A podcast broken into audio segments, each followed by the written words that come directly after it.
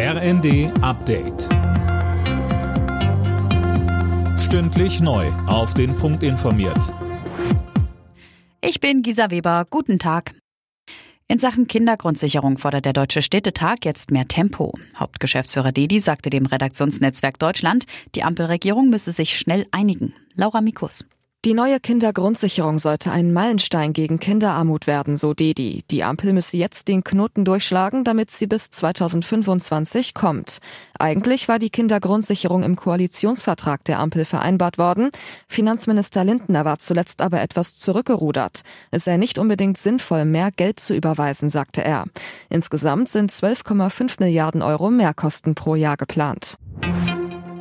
Die Ukraine plant für das Frühjahr einen Gegenschlag gegen die russische Armee. Das stellt zumindest der Vizechef des ukrainischen Militärgeheimdienstes in Aussicht. Anne Brauer. In den Funke-Zeitungen kündigt der Geheimdienstoffizier eine Offensive an, mit der Kiew alle ukrainischen Gebiete inklusive der Krim zurückerobern will. Er spricht auch über Angriffe auf russischem Territorium, etwa gegen Waffenlager. Wann die Gegenoffensive starten kann, das hängt dem Geheimdienstvize zufolge auch von den westlichen Waffenlieferungen ab. In dem Zusammenhang fordert er auch noch einmal, dass der Westen der Ukraine Kampfjets liefert. Die SPD hat bei der Berlin-Wahl nur einen hauchdünnen Vorsprung von 53 Stimmen vor den Grünen.